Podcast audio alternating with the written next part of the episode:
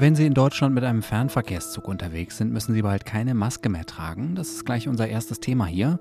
Die deutsche Wirtschaft ist trotz der verschiedenen Krisen auch im vergangenen Jahr gewachsen und wir schauen nach Tschechien, wo seit heute ein neuer Präsident oder eine Präsidentin gewählt wird. Sie hören das Update von Was jetzt, dem Nachrichtenpodcast von Zeit Online. Es ist Freitag, der 13. Januar und ich bin Moses Fendel. Herzlich willkommen. Redaktionsschluss für diese Folge ist wie immer 16 Uhr. Fast drei Jahre lang mussten wir alle Maske tragen, wenn wir im IC oder ICE durchs Land fuhren. Damit ist bald Schluss, denn die Maskenpflicht wird zum 2. Februar ausgesetzt. Zwei Monate später wäre die gesetzliche Grundlage dafür ohnehin erloschen. Bundesgesundheitsminister Karl Lauterbach hat das Ende der Maskenpflicht heute Vormittag so begründet. Die Pandemielage hat sich stabilisiert. Die Bevölkerung hat eine hohe Immunität aufgebaut und die uns beratenden Experten gehen nicht mehr davon aus, dass es noch mal zu einer großen, zu einer schweren Winterwelle kommen wird. Es ist zum jetzigen Zeitpunkt auch nicht abzusehen, dass besonders gefährliche Varianten uns in den nächsten Wochen und Monaten noch erreichen könnten. Aber Lauterbach wäre nicht Lauterbach, wenn er nicht trotzdem dazu aufgerufen hätte, freiwillig weiter Maske zu tragen. Wir wissen zum jetzigen Zeitpunkt nicht, was passiert, wenn man sich wiederholt infiziert hat. Wir haben ein Long-Covid-Risiko, was man nicht unterschätzen darf. Das heißt, die Krankheit darf nicht durch die Maßnahmen, die wir jetzt ergreifen, verharmlost werden. Lauterbach sagt, dass er in Zukunft stärker auf Freiwilligkeit und Eigenverantwortung setzen will. Der von manchen befürchtete und von anderen geradezu herbeigeredete politisch heiße Herbst hat nicht stattgefunden. Eine Gasmangellage scheint im Moment bis zum Ende des Winters höchst unwahrscheinlich und dadurch ist auch die befürchtete schwere Wirtschaftskrise mit einer Pleitewelle und Massenarbeitslosigkeit in Deutschland ausgeblieben.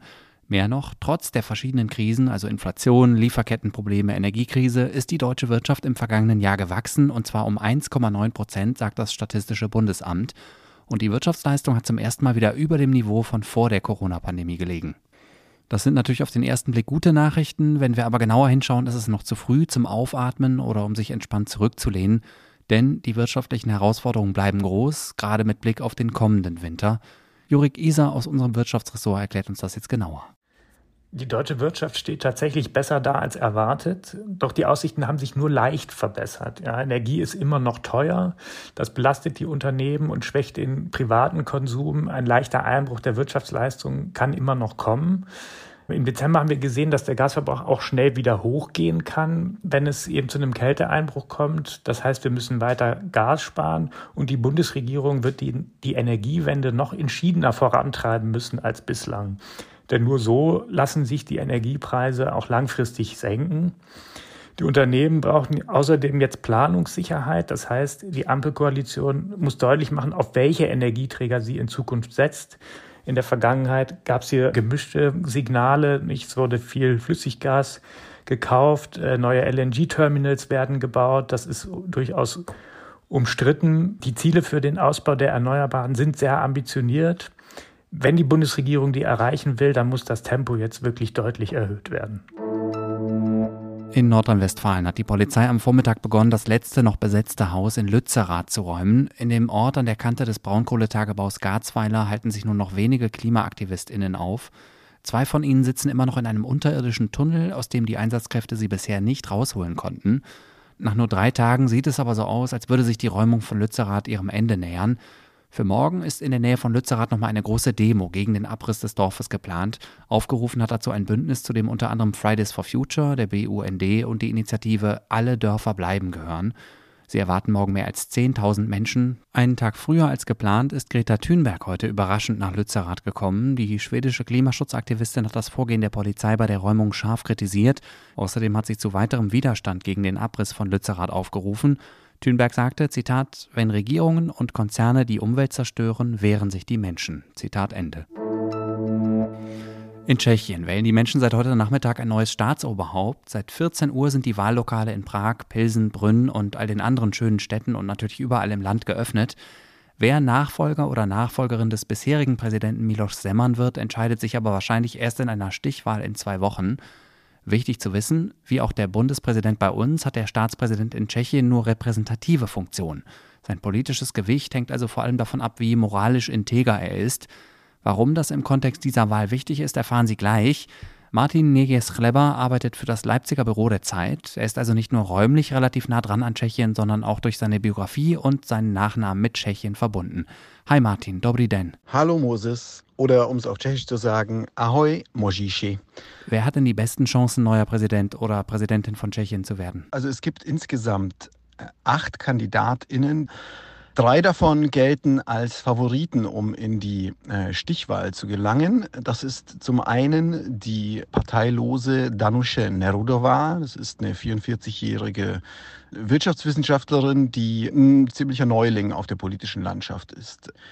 Dann gibt es mit guten Chancen auf die Stichwahl noch Herrn Petr Pavel. Das ist ein General der äh, tschechischen Armee außer Dienst, also schon in, in, in Rente sozusagen.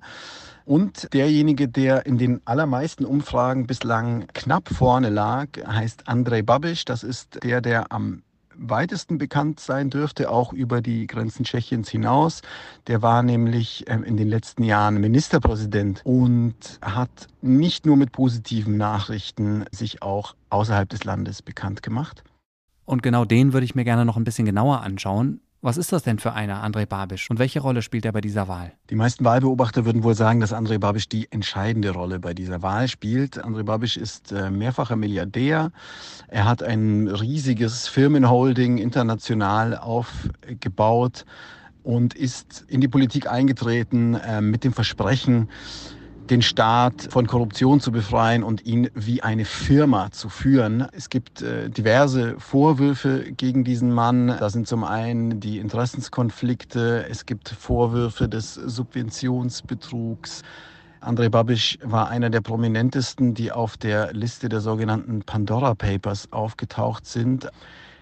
Es gibt äh, viele Leute, ähm, die seine Politik schätzen, die sich auch angesprochen fühlen von seiner, äh, viele würden sagen, populistischen Sozialpolitik. Denn er hat äh, die letzten Jahre als Ministerpräsident auch dafür genutzt, die Renten zu erhöhen, Sozialleistungen zu erhöhen.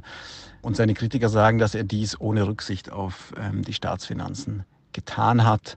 Und da dieser Mann so kontrovers ist, sagen viele, dass diese Wahl eine Art Referendum für oder gegen Babisch ist. Und deswegen wählen viele Leute tatsächlich taktisch, um André Babisch äh, zu verhindern und den stärksten Gegenkandidaten oder die stärkste Gegenkandidatin in die zweite Runde gegen ihn zu befördern. Mit Petr Pavel und dem schon erwähnten André Babisch haben ja zwei Favoriten eine Vergangenheit im kommunistischen Geheimdienst. Das ist ungefähr so, als würde bei uns ein früherer inoffizieller Mitarbeiter der Stasi für das Amt des Bundespräsidenten kandidieren. In Deutschland wäre das ein absolutes No-Go.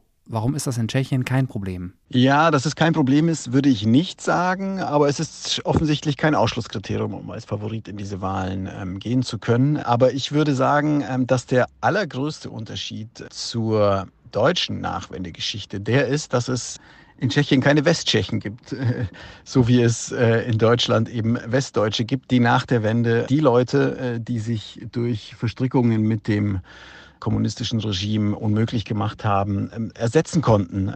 Und äh, wie gesagt, die Alternativen sind knapp und für viele geht es tatsächlich einfach darum, den einen oder den anderen Kandidaten zu verhindern und gar nicht so sehr ähm, den perfekten Präsidenten zu finden, sondern den vielleicht noch etwas Schlimmeren in ihren Augen zu verhindern. Deswegen gucken Sie über solche ja, negativen Faktoren vielleicht auch einfach mal hinweg. Danke dir, Martin. Ja, vielen Dank, lieber Moses.